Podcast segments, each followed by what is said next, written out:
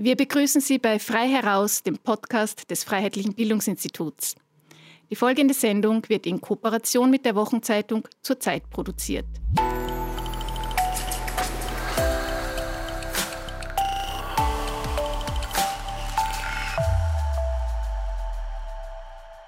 Ist die Krise wirklich vorbei?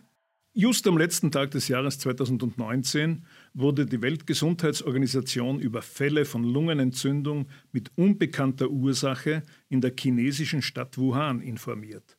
Eine Woche später identifizierten die chinesischen Behörden ein neuartiges Coronavirus als Ursache dafür. Dieses erhielt die Bezeichnung Covid-19-Virus. Was zuerst auf China beschränkt zu sein schien, verbreitete sich rapide weltweit aus weshalb der Generaldirektor der WHO den Ausbruch offiziell zu einer Pandemie erklärte. Der ursprüngliche Infektionsort war zweifellos der Großhandelsmarkt für Fische und Meeresfrüchte im chinesischen Wuhan. Von dort hat sich das Virus binnen weniger Wochen zuerst in die Nachbarländer und dann über die ganze Welt ausgebreitet. Dass der erste Hotspot in Europa just in Oberitalien lag, ist ganz ohne Zweifel auf die Zehntausenden chinesischen Gastarbeiter in der lombardischen Textilindustrie zurückzuführen. Und außer Zweifel ist auch, dass die rasche Verbreitung des Virus eine Folge der Globalisierung ist. Einerseits sind es eben Zehntausende Gastarbeiter aus Asien, die beispielsweise in Italien arbeiten, Andererseits ist es die weltweite Reisetätigkeit, aber auch der Tourismus, der für eine globalisierte Verbreitung des Virus sorgt. Eine weitere Kehrseite dieser Globalisierung ist es, dass Medikamente nicht mehr regional hergestellt werden können, ebenso wenig wie Schutzmasken und Schutzkleidung. Speziell in Europa hat es Wochen gedauert, bis man so simple Dinge wie Schutzkleidung und Schutzmasken, gar nicht zu sprechen von Beatmungsgeräten, in entsprechender Anzahl herstellen und zur Verfügung stellen konnte. Dass die aus Ostasien kommende Epidemie noch bis in den Februar des Jahres hinein als eine rein chinesische Sache abgetan wurde und innerhalb weniger Tage und Wochen zu einer weltweiten Hysterie führte, lag an mehreren Faktoren das Fehlen jeglicher Behandlungsmöglichkeiten, entsprechender Medikamente und natürlich auch einer Impfung gegen Covid-19, die hohe Ansteckungsgefahr und die lange Inkubationszeit waren zweifellos der Grund für die offensichtliche Gefährlichkeit der Krankheit. Die Bilder, die zuerst aus China mit der Errichtung von gewaltigen Notkrankenhäusern und dann sehr rasch aus Italien und später auch aus den USA kamen, taten das ihrige.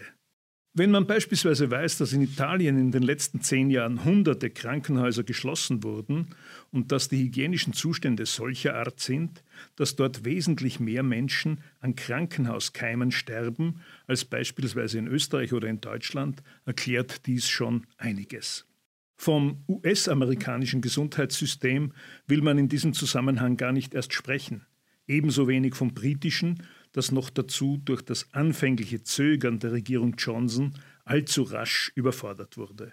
In diesen Staaten gab es objektive Voraussetzungen für eine katastrophale Ausbreitung des Virus.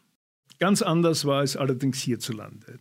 In Österreich hatte sich die Bundesregierung entschlossen, das gesamte Gesellschafts- und Wirtschaftssystem sehr rasch herunterzufahren. Um die Bevölkerung diesbezüglich mitzunehmen, entschloss man sich offenbar auf eine Strategie der Angstmache zu setzen. Der Kanzler sprach von möglichen drohenden Hunderttausenden Toten, der Innenminister trat täglich mit harschen Drohungen auf, der grüne Vizekanzler und sein Gesinnungsgenosse im Gesundheitsministerium assistierte. Nun mag der frühe und ziemlich radikale Lockdown in Österreich vernünftig und berechtigt gewesen sein und möglicherweise sogar maßgeblich dafür, dass sich die Seuche hierzulande niemals wirklich ausbreiten konnte. Das Gegenteil ist jedenfalls schlicht und einfach nicht zu beweisen. Insgesamt gab es jedenfalls rund 16.000 Infizierte und mehr als 600 Todesfälle mit oder an Corona. Das österreichische Gesundheitssystem stand also niemals zu keiner Zeit am Rande seiner Leistungsfähigkeit. Die Kapazität der Intensivbetten war niemals, auch nur zum Teil ausgelastet und kaum einer der Menschen zwischen Bodensee und Neusiedlersee kennt einen Corona-Toten, wie es der Regierungschef so dramatisch vorhersagte. Alle Österreicher hingegen sind von den Folgen dieser nicht stattgefundenen Epidemie berührt. Diese Folgen betreffen unser soziales Gefüge, sie berühren unsere bürgerrechtliche Situation und sie haben vor allem eine in ihrer ganzen Dramatik noch gar nicht absehbare ökonomische Dimension. Was das Soziale betrifft, so haben wir wahrscheinlich das Ärgste hinter uns. Es war und ist einfach merkwürdig, wenn man zu Menschen, auch zu nahestehenden Verwandten und geliebten Menschen, physische Distanz halten muss. Es ist traumatisierend, wenn man über Wochen und Monate kranke und pflegebedürftige Verwandte nicht besuchen darf.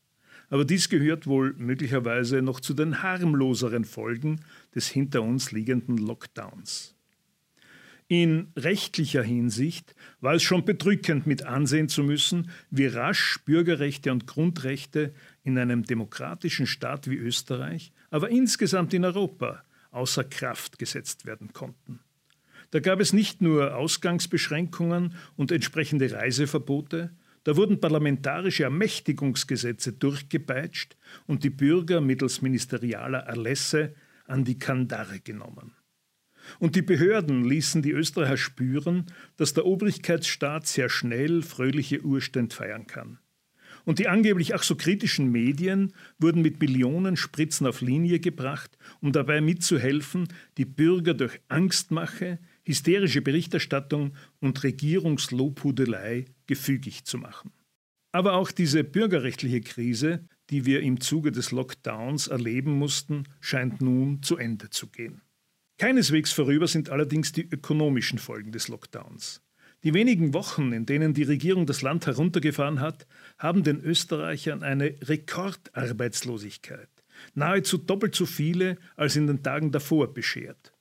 Mehr als eine Million Menschen sind in Kurzarbeit und mehrere Zehntausende Firmenzusammenbrüche, insbesondere Klein- und Mittelbetriebe und Einzelunternehmen, werden folgen.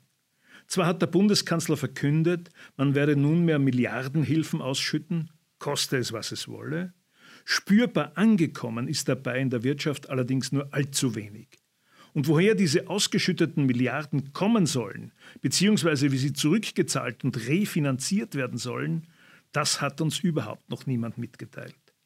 Das Bruttoinlandsprodukt der Republik wird jedenfalls dramatisch sinken, die Staatsschulden dramatisch ansteigen und was das für die Kaufkraft, für den Wohlstand der Bürger bedeutet, ist insgesamt noch nicht abzusehen.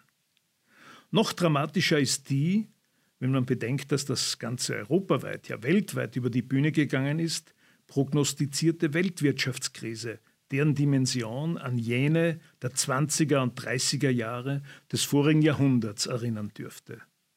Den Menschen hat man offenbar in gehörigem Maße Angst gemacht und ihnen solcher Art suggeriert, dass die Epidemie von einer unglaublichen Gefährlichkeit gewesen wäre.